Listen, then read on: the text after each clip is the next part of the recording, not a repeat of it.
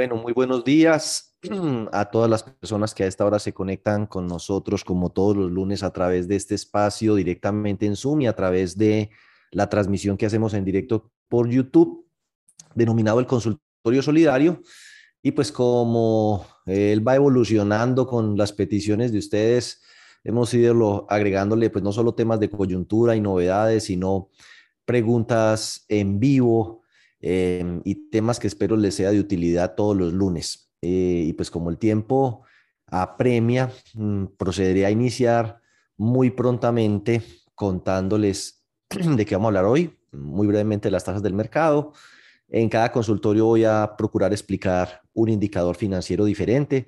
He notado que a las personas se les dificulta tanto integrantes de junta directiva, consejos de administración, revisores fiscales, los propios contadores, la interpretación de algunos indicadores que la superintendencia incluye dentro de sus análisis, dentro de los requerimientos y que van a ser muy útiles para el monitoreo eh, del sistema integral de administración de riesgos y que además están incluidos en el título quinto de la circular básica contable, además de que el FOGACO pues también les hace monitoreo. Entonces, vamos a ir incluyendo siempre el indicador del día y explicamos un hito porque pues, pues, no, no da para decir que lo vamos a explicar todos en una sesión y hablaremos pues con una persona que tenemos invitada de un tema muy interesante que tiene que ver con el afianzamiento.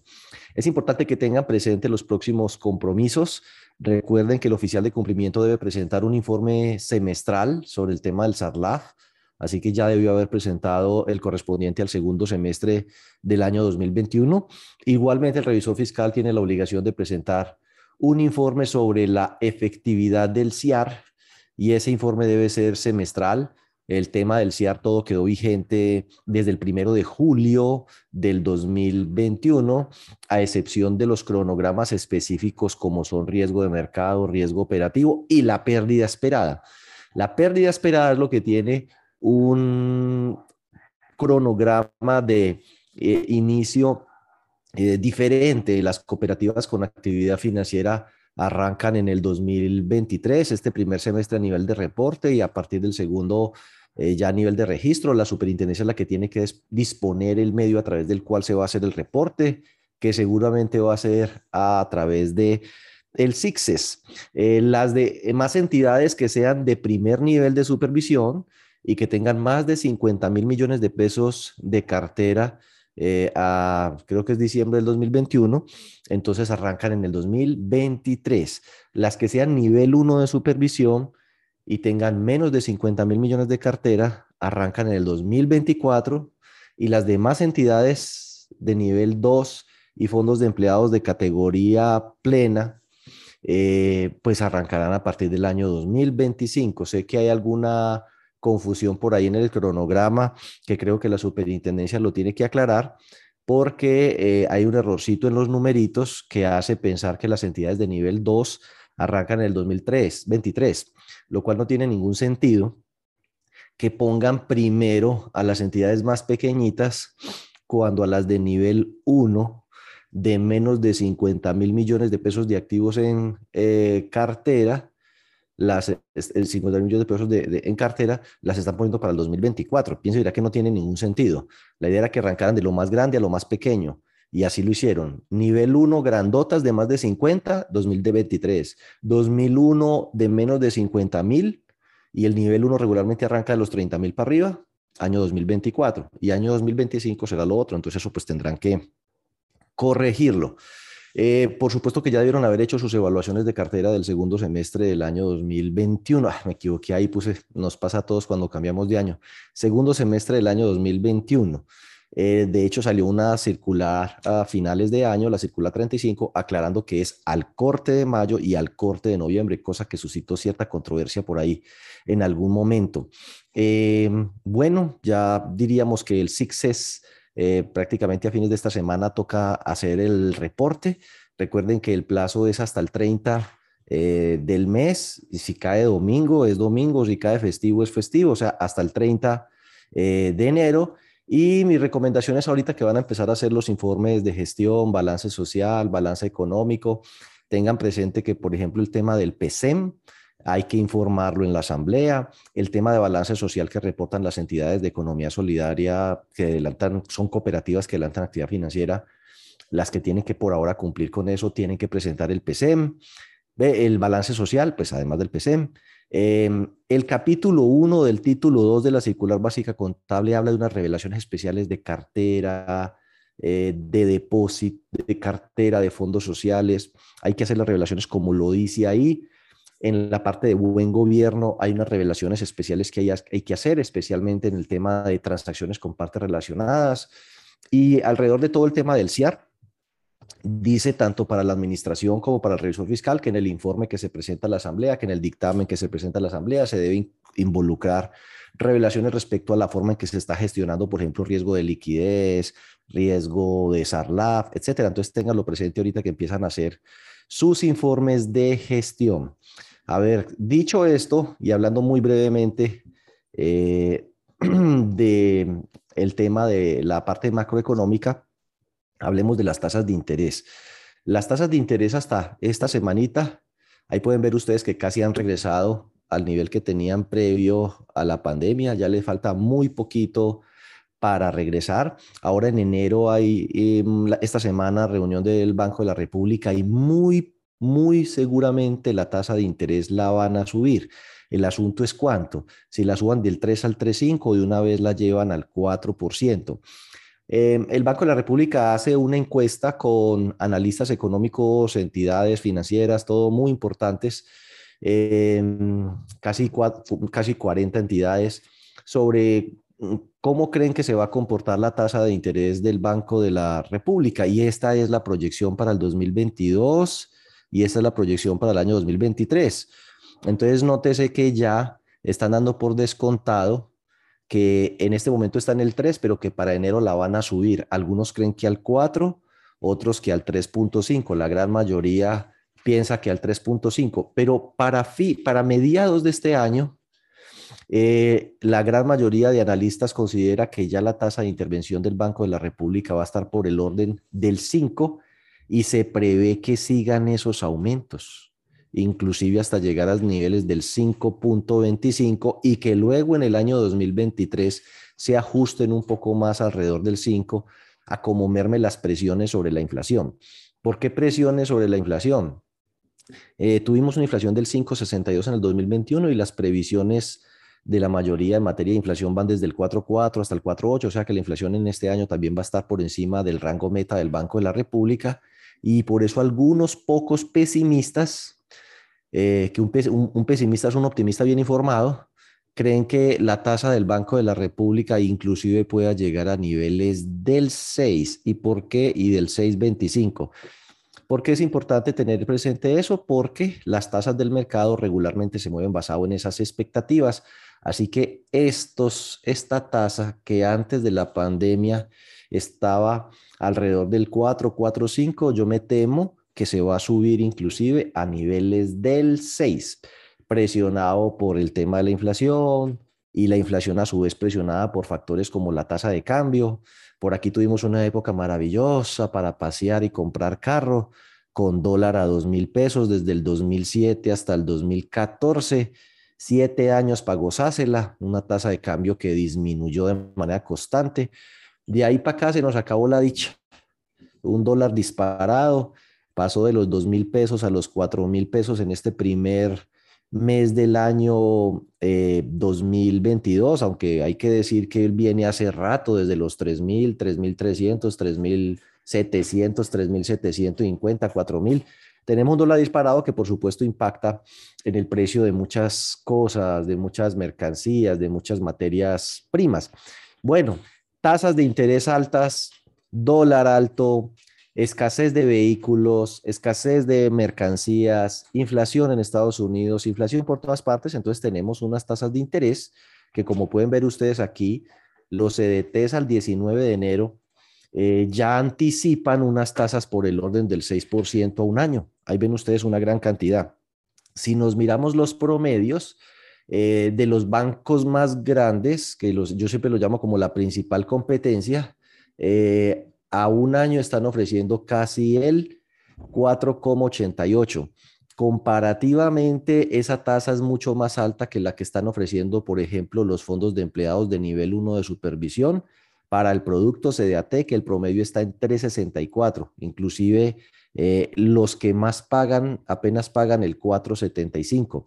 Es decir, que el sector solidario está un poco rezagado en el tema de reajuste de tasas de interés, pero se le va a ir dando pues a la brava, porque los asociados van a empezar a venir y van a decir, oiga, pero ¿cómo así que usted me va a pagar tan poquito si en tal parte están pagando mejor? Entonces, pues nos van a ir haciendo sobre la base de lo que ocurra en el mercado, obligando a subir las tasas de interés, que les decía, si ustedes miran aquí el promedio, principal competencia, sector cooperativo, recuerden que hay Juriscop, em, eh, Cooperativa Financiera de Antioquia, hay como unas cinco o seis entidades eh, que podríamos decir son del sector solidario y están vigiladas por la superfinanciera, esos están en 4,71 y ya estas más pequeñas, bancos más pequeños, financieras y demás, llegan a pagar en promedio a un año 5.45.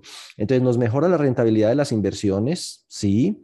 Eh, merma un poco la competencia con esas tasas tan bajas, la liquidez va a ir mermando, las tasas de crédito pues están ya incrementando, eh, pero pues la competencia seguirá muy fuerte y aquellos que estén endeudados, eh, o sea, que estén apalancados con crédito bancario indexado a las tasas del mercado, pues van a tener un incremento en el costeo, el costo, digo, es decir, el costo del apalancamiento se va a subir vía el incremento de la tasa de los CDATs y de las obligaciones financieras. En materia de inflación, ahí está. Eh, este, de hecho, es el enlace para los que quieran consultar. El Banco de la República siempre hace eso. Ustedes pueden colocar eh, resultados mensuales, eh, encuesta, expectativas, DANE, y el Banco de la República, digo, y él lo lleva allá donde están todos esos pronósticos, pero pues quise traerles estos del dólar y de la inflación. En promedio, esos analistas ven la inflación en 4.42 para el 2022, en 3.51 para el 2023, y los cinco mejores informantes, es decir, los cinco que hacen mejores pronósticos, dicen que la inflación de esos casi 40 que responden la encuesta, eh, son, eh, proyectan 4,63 la inflación para el 2022 y 3.41 para el 2023 y los más pesimistas pues llegan a niveles del 5,6 y del 4,5. Entonces, bueno, con eso tenemos el tema de inflación. La otra cosa que quería mencionar, eh, espérate, yo veo aquí, no sé si por ahí ya está la persona de, ¿cómo se llama? de garantías para que se vaya listando. Yo me demoro 5 o 10 minuticos más para terminar en lo que estoy y le doy paso para que le vaya avisando por ahí a John que está o para que nos diga que ahí está. Bueno, entonces eh, dice eh, la circular externa 36, es la primera circular de este año. Esa circular habla de todo el tema de seguridad informática. Aplica para las cooperativas con actividad financiera para que lo tengan presente. Hay plazo para implementarlo como hasta mayo y junio. Es un documento muy interesante. Debería servir, servir de guía por lo menos para que todas las demás entidades que no tienen que hacer eso le echen un ojito cómo están gestionando su seguridad informática, que es uno de los aspectos más importantes en materia de riesgo operativo. Es decir, me parece que se constituye en un documento valioso como guía para fortalecer los procesos de control y administración de la información y de la seguridad informática al interior de todas las organizaciones, sin la presión de que es que tengo que montar algo y que tengo que informar algo, pero que usted diga, bueno, yo quiero echarle un ojito a esto a ver cómo está, entonces ahí lo pueden encontrar. Recordarles que la página web de la Supersolidaria, la, la Supersolidaria tiene un canal de YouTube donde van a encontrar información también que es muy interesante. Por ejemplo, ellos hicieron una actualización de SARLAF nosotros tenemos un grupo eh, de oficiales de cumplimiento que se nos llenó. Vamos a tener que emigrar a Telegram porque ya no nos queda capacidad. Eso tiene capacidad para 256 personas y ya tenemos 256 oficiales de cumplimiento. Hay muchas inquietudes que se presentan ahí. Si ustedes quieren formar parte de ese grupo, escríbanle a John Alexander Montoya. Es un grupo donde se colaboran, se comparten información, formatos muy profesionales, debo decir, muy buenos no es para publicar información comercial de nadie, bueno, excepto la de nosotros, que nosotros sí publicamos por ahí los eventos que hacemos, eh, pero es, es fundamentalmente ni, ni, para promover nada pues, político, ni, ni, nada de ese estilo, es únicamente cosas que tengan que ver con eh, Sarlaf y la gente ha respetado estas eh, normas y es muy colaborativa, así que es muy bueno si hay algún oficial de cumplimiento que a veces se sienta un poquito perdido eh, que se comunique con John para que lo incluyan en ese grupo. Eh, hay unos colegas que se colaboran de manera verdaderamente bonita y entusiasta. Em, y la Supersolidaria por aquí dio una sensibilización en materia de, de SARLAF y ahí hay unos temas muy interesantes sobre la circular básica contable, etcétera. Nosotros también tenemos un canal de YouTube, canal de YouTube que está en 5.130 suscriptores. Espero que lo podamos llevar a 10.000. Yo no creo que vaya a tener tantos como La Liendra o como James o como que, bueno, en fin, todos estos eh, influencers, pero qué bueno que tenemos una gran cantidad de personas que eh, ve eventualmente un video que le pueda llegar a ser de utilidad. Estos consultorios siempre se, cargan allí, eh, no solo se transmiten en vivo, sino que se cargan allí para las personas que por algún motivo no puedan participar. John Alexander hace un mes hizo el, el, último del año que fue sobre el tema de Sarlaf y este fue nuestro primero del año, eh, ahora ocho días, creo. Entonces, por favor, suscríbanse al canal. Eso es cuestión por ahí de darle suscribir activar la campanita de notificaciones y así él le dice cuando subamos un nuevo video. Tenemos también un podcast en YouTube, en YouTube no, en Spotify. Eh, pueden escucharlo entonces mientras van en el carro. Digamos que usted no tiene tiempo para ver videos, pero usted eh, pues tiene Spotify y lo puede poner en el carro.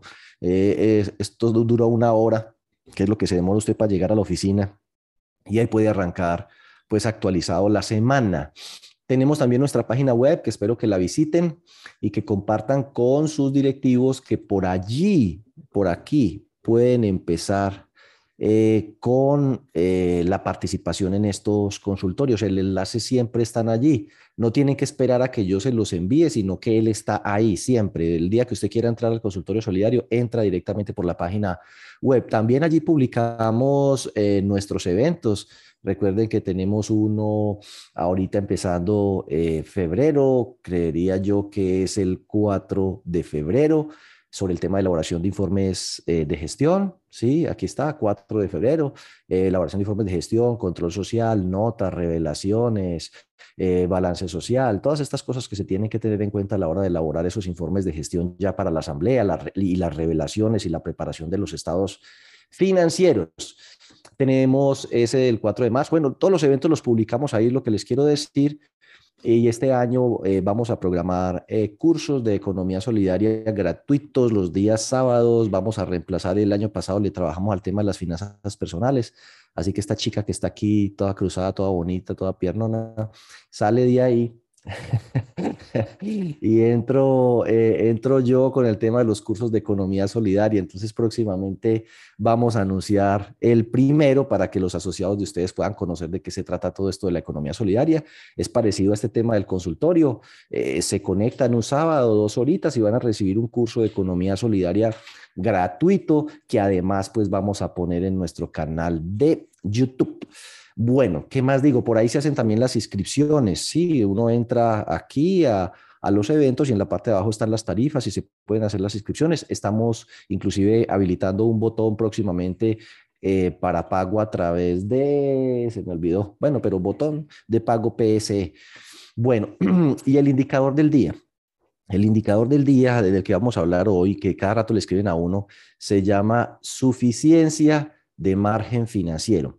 Como su nombre lo indica, ¿el margen es o no es suficiente? Esa es la pregunta. Y el margen es el resultado de, en el caso de las entidades que se dedican a la intermediación financiera, los ingresos financieros menos los costos financieros. Ese es el margen bruto.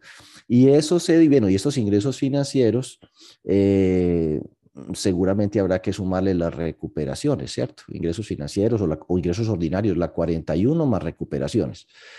Dividido la 51, recuerden que la 51 tiene la 5105, la 10, la 20 y la 25 y la 15. La 5 es gastos de personal, la 10 gastos generales, la 15 eh, deterioro, la 20 amortizaciones y la 25 depreciaciones. Entonces, si usted dice, yo obtuve 100 pesos de ingresos, pero de costos se me fueron 20, mi margen fue 80 y los gastos fueron 40, eh, la suficiencia de margen financiero es 200, que traducido al español o 2.0 es que por cada 100 pesos de gastos ordinarios, yo eh, tengo 200 o genero 200 pesos de margen, que obviamente me van a permitir cubrir esos gastos y además generar excedentes operacionales con los cuales eh, atender las necesidades sociales, la revalorización de aportes, generar excedentes. Entonces, si este indicador se nos cayera a 100%, significaría que estamos en punto de equilibrio. Es decir, que eh, por cada 100 pesos de gastos producimos 100 pesos de ingresos y no nos queda absolutamente nada. Si se nos cae a 150 pesos, entonces uno dice, bueno, ¿y qué será lo que está ocurriendo? Entonces tocaría irse a otros indicadores. Por ejemplo, puede ser que los ingresos financieros se cayeron. Los ingresos financieros se pueden caer por dos cosas, porque usted bajó la tasa o porque bajó el volumen, lo cual nos lleva a que nos tendríamos que ir a otro indicador. ¿Cómo le fue al crecimiento porcentual de la cartera? ¿Y cuál fue la rentabilidad de esa cartera? Puede ser que lo que se incrementaron fueron los costos. Entonces nos tocaría ir a ver eh, qué pasó con la tasa o el costo de los eh, depósitos, que a propósito las tasas de interés las está publicando la página, eh, las están publicando en la página web de la Supersolidaria. Usted se vaya a supersolidaria.go.co, donde dice entidades vigiladas y abajito habla del tema de las tasas de interés. No sé si de pronto por acá tenga yo abierto eso, creo que no, pero se los voy a enseñar así aquí a la carrera, pues para que no se queden con la curiosidad. Es muy importante, yo ya lo había tal vez mencionado en otro consultorio, por aquí donde dice entidades vigiladas. Si usted quiere ver los, eh, las tasas de interés, bueno, aquí están las tasas eh, de interés, tanto de la delegatura financiera, o sea, cooperativas con actividad financiera, aparecen tasas activas y pasivas. Eh, como las de las demás entidades. Muy bueno. No se los voy a mostrar aquí porque creo que ya lo hice. Y estados financieros e indicadores, por ahora solo están los de las cooperativas con actividad financiera. Aquí está el balance social, pero de las cooperativas con actividad financiera que ah, tienen que mirar la circular cuando es que lo tienen que reportar. Y bueno, y por ahí hay otras estadísticas y los, los estados financieros de las cooperativas de ahorro y crédito ya están publicados a, a noviembre. Eh, si uno quiere ver los estados financieros a seis dígitos de las entidades, pues aquí donde dice entidades vigiladas que reportan información, no se mete por acá por este cuadrito, sino que se mete aquí más abajo. Entonces aquí ya le aparecen absolutamente todas y con el código de la entidad busca la que usted esté buscando. Bueno, ahí ya les dije sobre ese indicador. Entonces nótese cómo la suficiencia de margen financiero implica conocer otros indicadores que a la final pueden llegar a ser más fáciles y de los que hablaremos en otras eh, sesiones. Si se nos cayó el margen o la suficiencia de margen financiero, ¿qué será? ¿Será que se cayó la cartera? Entonces nos toca ver el crecimiento de la cartera. ¿Será que se nos cayó el margen bruto? Es decir, la diferencia entre ingresos eh, y gastos financieros. ¿Y por qué se nos cayó? Sería que se nos cayó la rentabilidad de la cartera porque bajamos la tasa, sería que se nos incrementó el costo de los depósitos, ya. Em, ahora, podría ser también que la participación de la cartera en el total de activos cayó su participación. Teníamos antes uno de cada 100 pesos 85 en cartera y ahora solo debemos 70. O sea que recibimos ahorros a la misma tasa colocamos cartera a la misma tasa, pero cada vez colocamos menos cartera. Entonces, cogemos los ahorros para guardarlos en el banco. Eh, y eso nos viene afectando. Eso se va a ver en esto, en el margen financiero bruto. El margen bruto. ¿Qué es el margen bruto? ingresos financieros menos gastos financieros sobre ingresos financieros, ¿ya? O será que estamos gastando más plata en la administración, entonces nos tenemos que ir para el indicador de eficiencia operativa. Los, las, la 41 más recuperaciones, y arriba la 51. Entonces nos da 35%. Eso significa que de cada 100 pesos de ingresos ordinarios más recuperaciones me gasto 35. ¿O será que se nos disparó el deterioro de la cartera, el indicador de calidad? Y por ende los gastos de deterioro se nos comen una, una porción mayor de los eh, ingresos.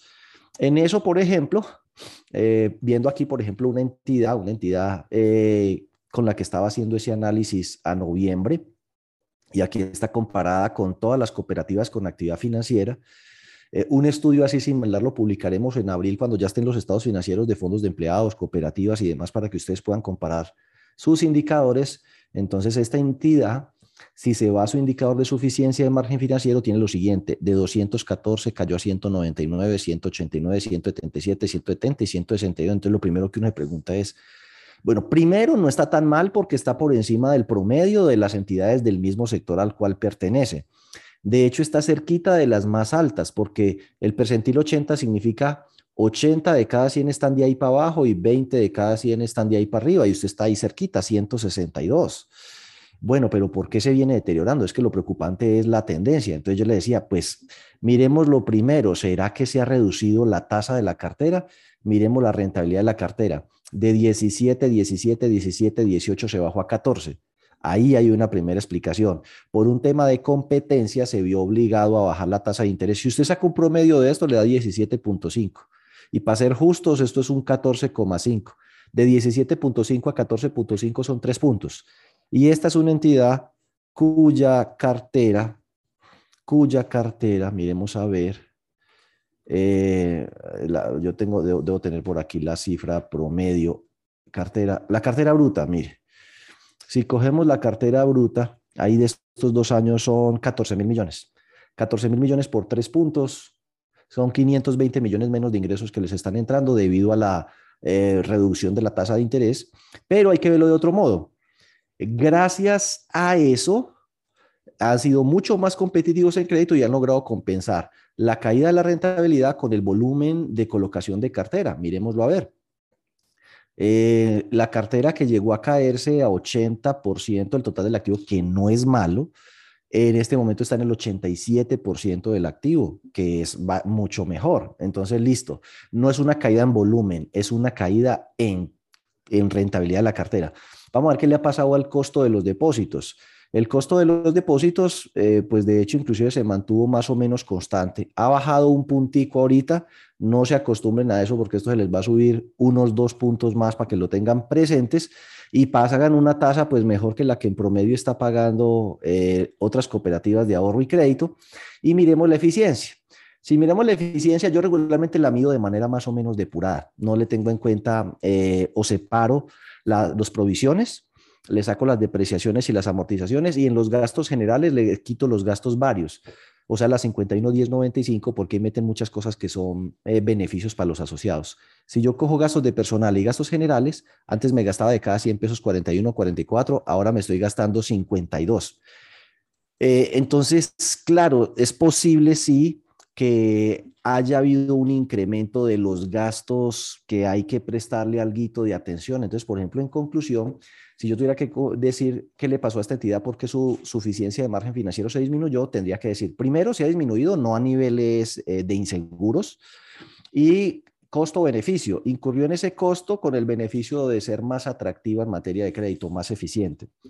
Eh, entonces, la rentabilidad de la cartera es la que explica el cambio en el indicador, no el costo de los depósitos, ni tanto el tema de la eficiencia o del riesgo de crédito que le haya dañado el tema, porque si usted ve el indicador de morosidad de cartera se mantiene estable por debajo del 5% y las provisiones eh, que se le, se le consumen entre el 6 y el 8% de los ingresos, de hecho este año se le han consumido menos. Entonces tendrá que revisar algo del tema de la eficiencia.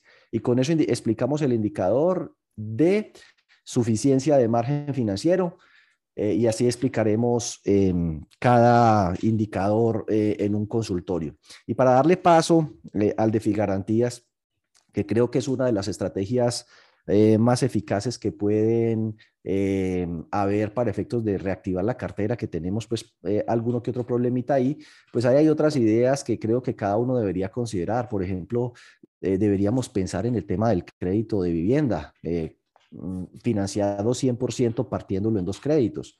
Uno hipotecario por el 80 o 70, sea bis o no bis, y el otro como consumo con otras garantías, donde podría ser el afianzamiento a largo plazo, limitándolo, eso sí, no vamos a meter en vivienda más del 20-30% de la cartera, ni más del 20 o 30% de los desembolsos, pero los que tengan mucha liquidez, pues, entretenerla en el banco y ponerla a largo plazo, a tenerla a toda hora parqueada en el banco, pues la tengo a toda hora parqueada en vivienda, pero de los asociados. Lo mismo puede hacerse con un tema de vehículo que hoy en día solo se están vendiendo usados porque nuevos no hay. Eh, hasta cinco años con una prenda podría ser una opción. el crédito sobre aportes más una vez el salario donde pague solo los intereses, a dos, a tres años renovable automáticamente por una vez. Entonces, eso estimularía que aquellos que no tienen crédito, pero tienen aporte, 5, 8, 10 millones, no le diga, tiene 10 millones de aporte he ganado, le presto 12 y me paga nomás los intereses al uno, son 120 mil pesos mensuales y ya, eh, podría ser interesante. Eh, hacer compras de cartero, libre inversión, eh, dando créditos preaprobados sin pedir reciprocidad de aportes. No la quite del todo el reglamento, puede ser una campaña que usted saque ahora que haga la evaluación de la cartera en el primer semestre del 2022, para lo cual tendría usted que obviamente consultar un producto que no sea el de evaluación de cartera, que no sirve para eso, sino otro producto como límite de crédito o información comercial. Eh, inclusive uno podría llegar a establecer pasos que tienen muchos aportes y ahorros permanentes y que permiten cruces o retiros parciales del ahorro permanente. Si le da, yo le presto y los primeros tres meses solo paga intereses, pero no los tiene que pagar de su bolsillo, yo se los tomo del ahorro permanente eh, y solo a partir de la cuarta, del cuarto mes ya empieza otra vez a pagar cuota, capital, intereses por libranza. Puede ser, hay que pellizcarse en eso. También sacar créditos de enganche, que uno pueda obtener la base de datos de las personas que trabajan en las empresas potenciales, cruzarlas con la mía. Em, y pues obtener su autorización y consultarlos a la central de riesgos eh, para ofrecerles un crédito que no vaya a pasar de cinco veces su salario eh, para enganche, o sea, con el descuento, el primer descuento de aporte de ahorro permanente, bueno, este crédito de enganche no requiere reciprocidad, solo descuento de libranza y las garantías. Y como las garantías siempre son la, preocupación donde la cosa ya se estanca, sí, pero ¿con qué garantía? Eh, me han hecho muchísimas preguntas sobre el tema del afianzamiento, entonces, eh, de manera muy breve, una entidad que está con nosotros, espero ya conectados, eh, nos va a hablar de qué se trata ese tema del afianzamiento en el que hay muchas entidades, pero todavía hay muchas dudas sobre, sobre o respecto de qué se trata ese tema del afianzamiento para que lo consideren. Entonces, no sé si la persona de Figarantía está por ahí. Sí, señor, ya está el señor Andrés. También hay preguntas, si alguien ha levantado la mano, usted me dirá, Diego, ¿cómo No, démosle paso, démosle paso eh, a Andrés. Eh, que si es del caso, las preguntas me las formulan por el chat, yo las contesto por escrito y las enviamos. Listo, señor Andrés, Andrés ¿está ahí? active su micrófono, ya está como cuando... Y comparta la presentación. Señor Andrés, ¿nos escucha?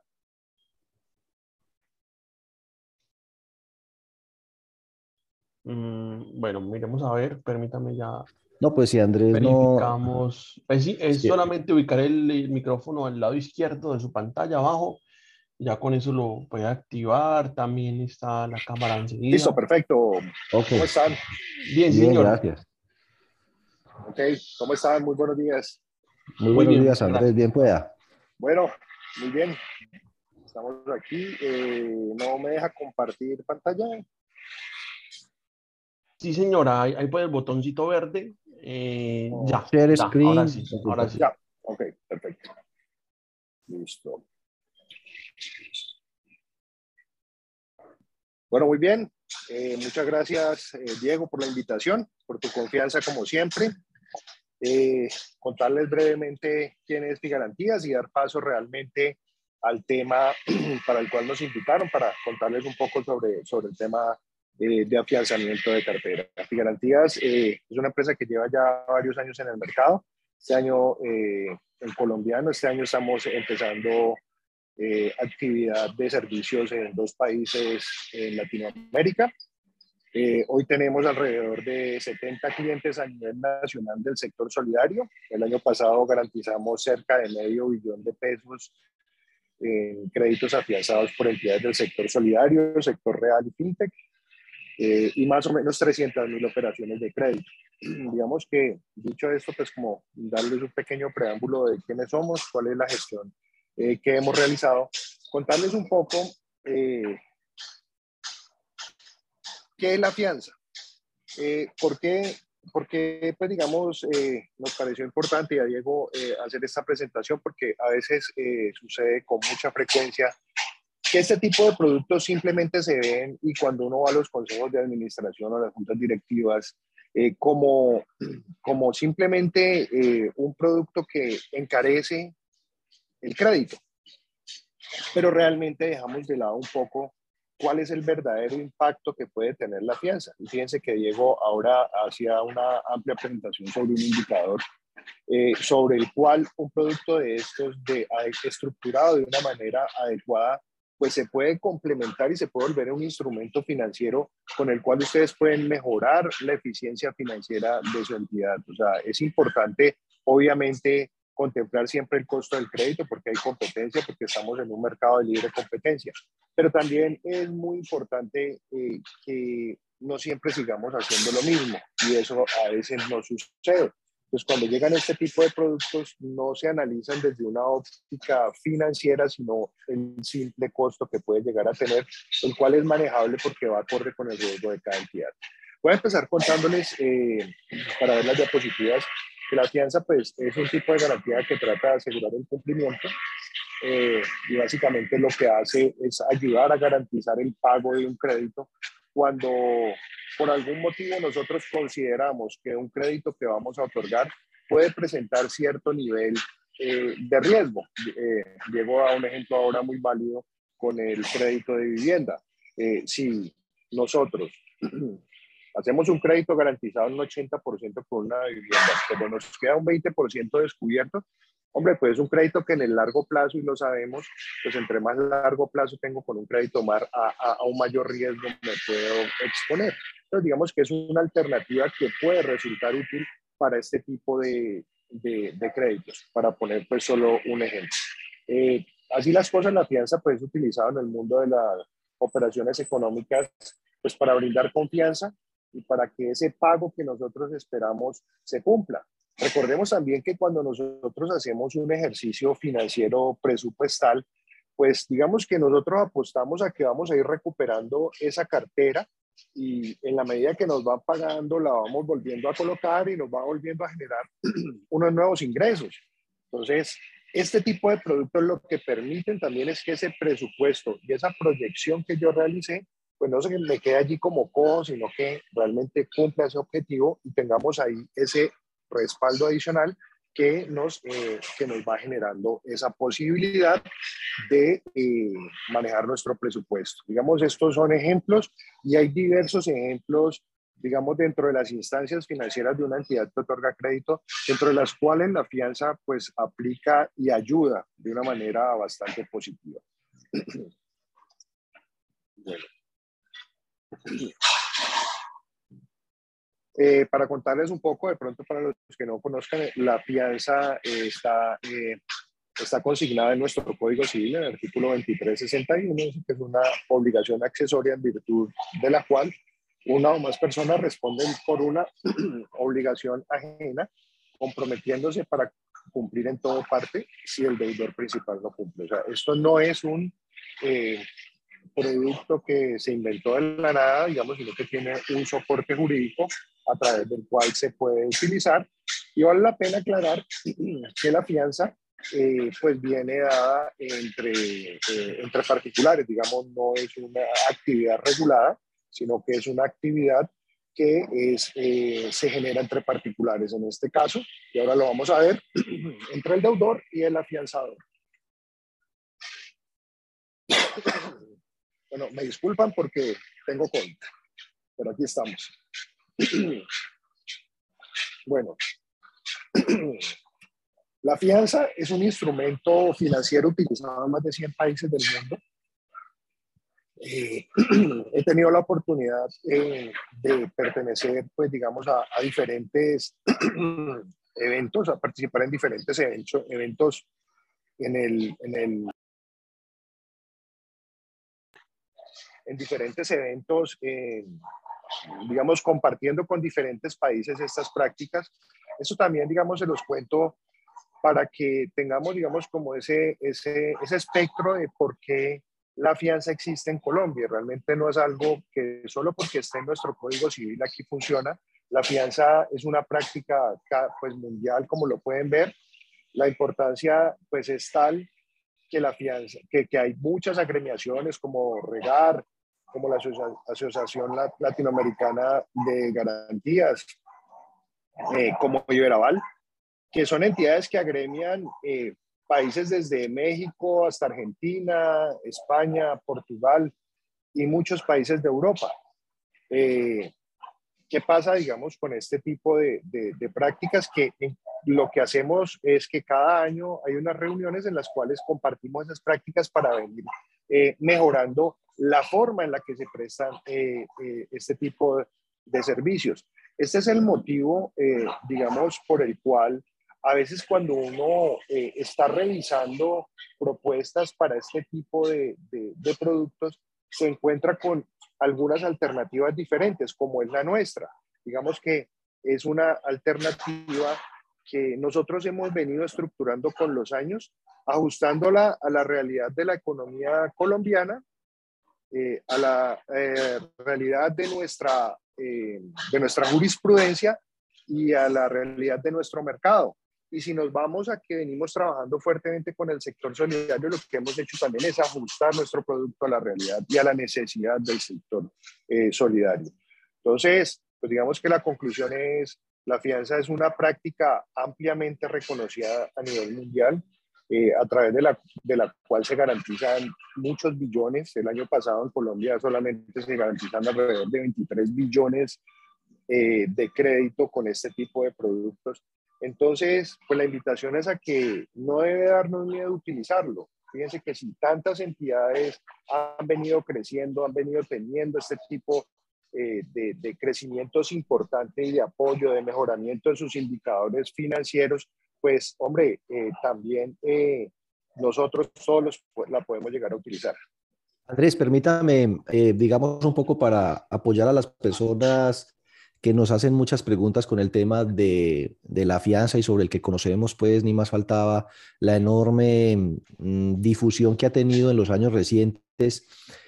Eh, para orientar el conocimiento de la gente, las fianzas o este tema del afianzamiento eh, se cobra eh, sobre el valor del crédito al momento del desembolso o se cobra sobre saldos durante el tiempo de amortización?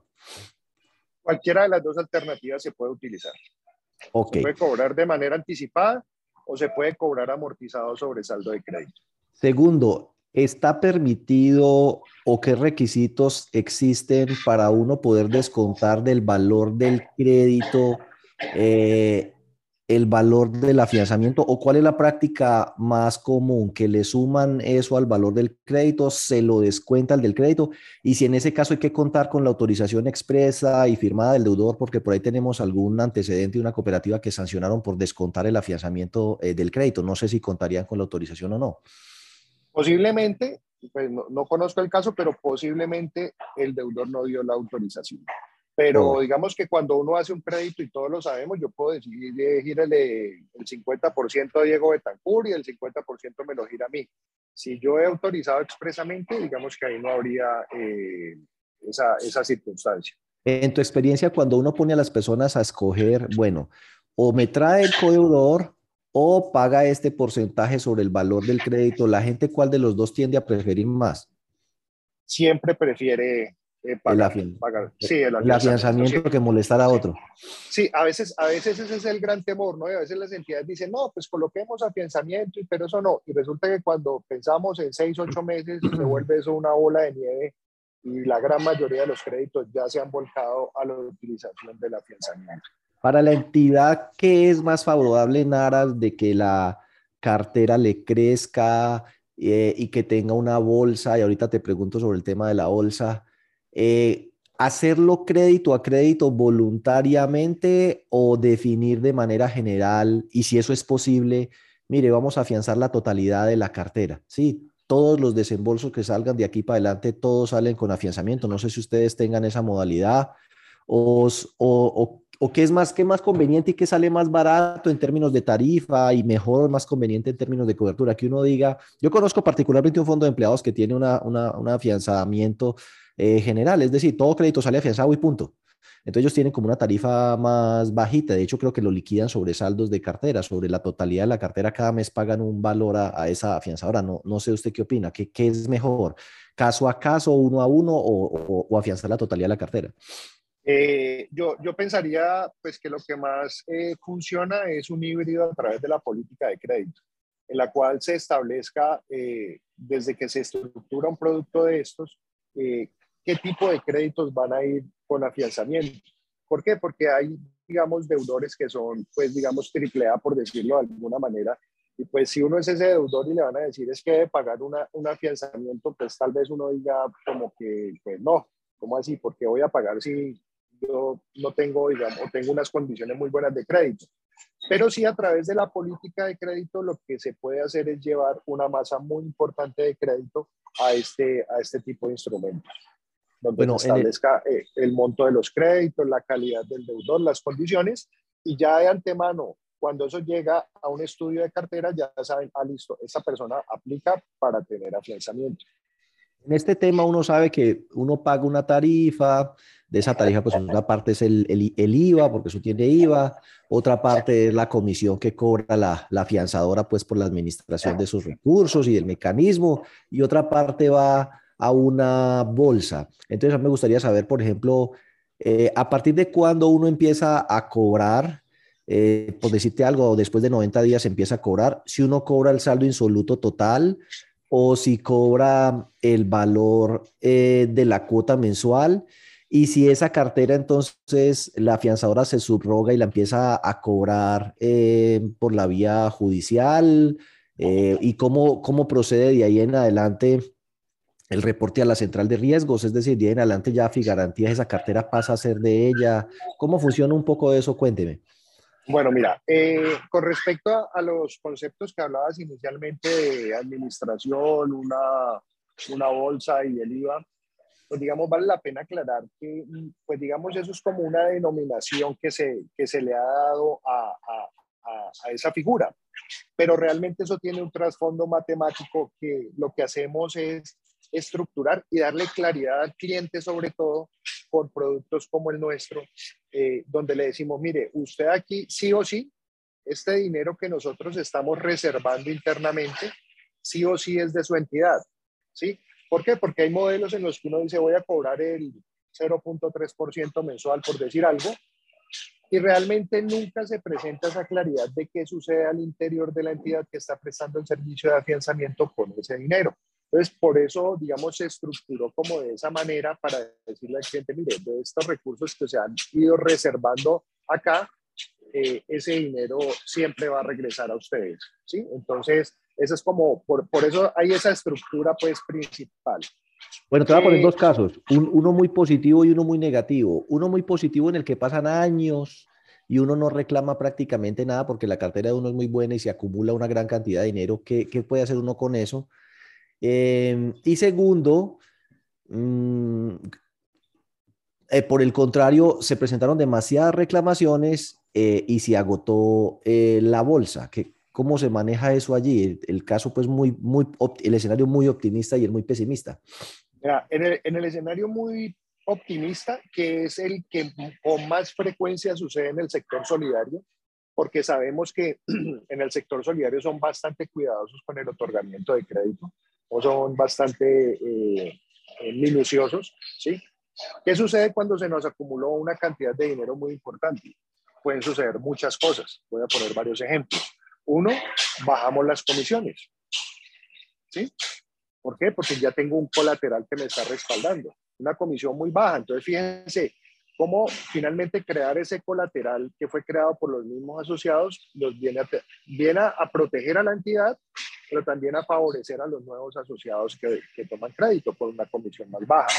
Dos, la entidad, eh, por, esa, por ese buen otorgamiento de crédito y que es una de las variables interesantes de un modelo como el nuestro, se le puede retornar parte de ese dinero, ¿sí? como una comisión por esa buena gestión de colocación de cartera de administración. Y pues obviamente eso entra a nutrir la entidad, la entidad puede definir en qué, en qué va a beneficiar a sus asociados. O sea, la idea con, con este esquema, y qué buena tu, tu, tu ejemplo, Diego, es porque nos ayuda a, a, crear algo entre todos los asociados y finalmente termina retornando a los asociados. ¿sí? Eh, entonces, digamos que hay diferentes opciones, pero siempre buscando que ese dinero no se quede ahí perpetuamente creciendo y creciendo, sino que de alguna forma regrese a la entidad y que si no es necesario tener esa cobertura, pues no se tenga. Digamos que... Si se, le llega a acabar la bolsa. Bueno, en el, en el escenario eh, pesimista, cobran mucho. digamos que cuando uno eh, estructura la comisión, eh, Diego y, los asistentes, ¿qué pasa? No es que uno ponga un precio, no es que uno diga, ah, el precio es el 0. tanto por ciento o el 1%. Realmente ese porcentaje nace o surge de un estudio que nosotros hacemos de la cartera y de cómo ha sido la evolución. Entonces, realmente esa comisión, cuando uno le dice a un cliente, mire, la comisión que se debería cobrar es esta, es la pérdida esperada que nosotros estimamos que puede haber en la cartera. En ese orden de ideas es muy, muy, realmente nunca me ha sucedido en 12 años que llevo en este negocio, nunca ha sucedido que el dinero se termine para hacer la cobertura porque parte de ese análisis, no es un precio y sí sabemos que hay entidades que le cobran, por decir algo, el 0.2 al cliente que llegue. Nosotros no. Nosotros hacemos un estudio de la cartera a cada entidad. Eh, digamos que vemos eh, variables como las que tú presentas con frecuencia del sector solidario, de la economía nacional, el desempeño de la cartera de cada entidad. Y con eso finalmente le decimos a la entidad, mire, la comisión que usted debe cobrar es esta. Pero en tu, en tu experiencia, la mayoría, la mayoría de veces esas comisiones oscilan en qué porcentajes, en qué rango. Mira, si es comisión mensual, puede eh, más o menos estar entre un 0.15% mensual y un 0.35 mensual, más ¿Y o si menos. Es de un solo, ¿Y si es de un solo golpe al momento del desembolso? Y si, y si es de un solo golpe, puede estar eh, en plazos de crédito de 1 a 5 años, podemos estar hablando en el 0.75 a un 3.5% más o menos. Ok, últimas preguntas ya para cerrar hoy y que usted nos comparta sus datos de cómo lo pueden contactar. Es, primero, em, ¿en qué casos no le pagan a uno, cierto? Que, que Figarantías diga, en tales casos yo no le pago, ¿sí? Que haya, no sé, algún tipo de fraude o, o en qué casos no le pagan a uno. Y segundo, eh, quiénes son los dueños de Figarantías, quiénes están eh, detrás de Figarantías y si incluye el hecho de que una persona se declare insolvente como causal para que le paguen a uno. con eso rematamos. Y que obviamente que nos comparta sus datos para que lo contacten. Listo, allí están los datos de, contacto. Bueno, eh, para responder tu primer pregunta, realmente nosotros estructuramos, Diego, un, un producto para pagar, no para no pagar.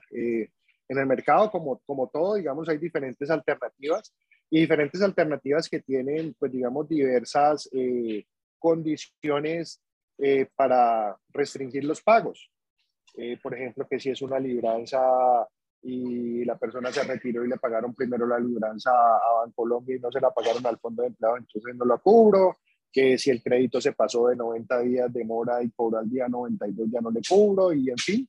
Eh, ah, y son válidas, obviamente ellos están buscando minimizar eh, la probabilidad de pago y pues obviamente eso es su modelo de negocio. En el caso de nosotros no, nosotros no hemos puesto ese tipo de barreras, están en el contrato. De hecho, nuestro contrato dice lo contrario, nuestro contrato dice en una cláusula que nosotros no podemos argumentar eh, ninguna causal válida para no realizar un pago. En ese orden de ideas, la insolvencia se cubre, digamos que eso es algo importante, pues y ahora que, que se ha, ha venido eh, ha venido creciendo esta, esta práctica, nosotros la estamos cubriendo, ¿sí? Y lo que nosotros hacemos también para el tema de comisiones es semestralmente ir haciendo un seguimiento de cómo va la evolución de la cartera frente a esa comisión que se, que se viene trabajando y eh, digamos que se le da la suficiente explicación a, a, los usuarios, digamos a, a, entidad, a las entidades del sector solidario, si la comisión se debe subir o se debe bajar o debe quedar igual. O sea, prestamos un servicio de acompañamiento allí para que este instrumento siempre tenga la eficiencia financiera eh, que, nosotros, que nosotros queremos. Eh, ¿Quiénes son nuestros accionistas? Eh, nuestros accionistas, pues dentro de nuestros accionistas nosotros estamos o establecimos un modelo híbrido. Lo que hemos querido hacer es entre el sector solidario y el sector privado. O sea, somos convencidos de que los dos sectores sí pueden trabajar de la mano y lo que nosotros hemos, hemos hecho es eh, vincular y pues seguimos en la tarea todavía. Eh, hemos vinculado ya, por ejemplo, a Confecom Llanos, a Confecom Boyacá, al grupo GES, ¿sí? de entidades del sector solidario como, como accionistas nuestras. Y lo que nosotros hemos hecho es que por cada entidad que se vincule de esa región del sector solidario, nosotros a ellos les compartimos económicamente un porcentaje importante de nuestros ingresos. Ese queremos que sea nuestro aporte. Ahí están varios, ahí hay dos, confe, ahí está, hay dos Confecop y el grupo GES, que es como de Bogotá. Es de Bogotá, exacto. Sí, eso, eso, me lleva a otra cosa y es dónde están localizadas las oficinas suyas y prestan servicios en todo el territorio nacional. ¿Quién los vigila? Mira, nosotros estamos, este año entramos, digamos, por nivel de facturación a ser eh, vigilados por la Superintendencia de Sociedades. Como les dije hace un momento, este tipo de servicios no son vigilados por la Superintendencia Financiera porque son servicios entre privados, que es el deudor y garantías. Eh, tenemos nuestro domicilio en Bogotá, pero pues yo soy de acá de Cali. Cuando antes de la pandemia yo estaba viajando a Bogotá, ya teníamos las oficinas, pero con tema de virtualidad Ahora nos trasladamos acá a Cali, aquí estamos operando y aquí tenemos pues ya unas eh, oficinas, tenemos alrededor de 12 personas trabajando con nosotros, estamos pues generando empleo también acá en el Valle. ¿Qué clientes tienen eh, ustedes así como a, nivel nacional o en otras ciudades que pudieran mencionar del sector solidario? Bueno, tenemos, por ejemplo, en el del sector solidario, que es donde tenemos el 95%, tenemos eh, a Café Occidente, tenemos al Fondo de Empleado Recordar, Motovalle, eh, Estracol, Fedimel, eh, FEUA, que es el Fondo de Empleados de, de la, del área andina, eh, pero muchos. Eh, no, tranquilo, no los tiene que saber todos. Peor dicho. bueno, no. Tenemos en los llanos orientales, en el Guaviare, tenemos eh, en San José del Guaviare. O sea, tenemos realmente pues una cantidad muy importante de entidades del sector solidario. En nuestra página web eh, pueden entrar y pues ver eh, cuál es esa cantidad de clientes que tenemos. Allí está nuestra página web. ya sería que se comuniquen con ustedes pues al celular o al correo y eso y le hagan las preguntas y demás inquietudes que, claro que, sí, que tengan. Agradeciéndote, por supuesto, que nos hayas acompañado el día de hoy. No sé si por alguna de las personas que ha levantado la mano quiere activar eh, su micrófono y hacer eh, alguna pregunta, pues para que concluyamos ya el día de hoy. Dentro de ocho días retomamos nuestro consultorio solo de, de preguntas, pues para que se vengan listos con todas las preguntas. Hoy quería aportar un poco a un interés que, que, tenemos todos, creo yo, que es el de impulsar el crecimiento de la cartera desde ahorita, desde tempranito, empezando el año para que no nos coja la tarde y pues por eso quisimos invitarlo y te agradezco mucho. Entonces no sé si alguien, John, tiene por ahí la mano levantada y quiera activar su micrófono y preguntar. Señor Foncaficentro, pero bueno, le invito para que active su micrófono, por favor actívelo. Yo a través del chat he ido contestando algunas cosas que me han preguntado de otros temas para que revisen el chat. Yo no, ya me contestaron, gracias. Ok, gracias. Bueno, no, entonces, más. bueno, listo. Por lo demás, eh, agradecerles a todos eh, que la persona insolvente, alguien preguntó por ahí, la persona insolvente, él ya nos contestó que sí, que incluye eh, don Roberto Latarias de, creo que es de SEDEC en Barranquilla. sí, ya nos contestaron que sí, que incluye el tema de la insolvencia. A los demás, muchísimas gracias. Nos vemos dentro de ocho días. Recuerden que mañana tenemos para las personas que fueron clientes de implementación SARC ICR el año pasado, la clínica. Mañana también de 8 a 9 eh, por este espacio. Y muchísimas gracias y nos vemos dentro de ocho días. Muchas gracias. Hasta luego. Muchas gracias. Hasta luego.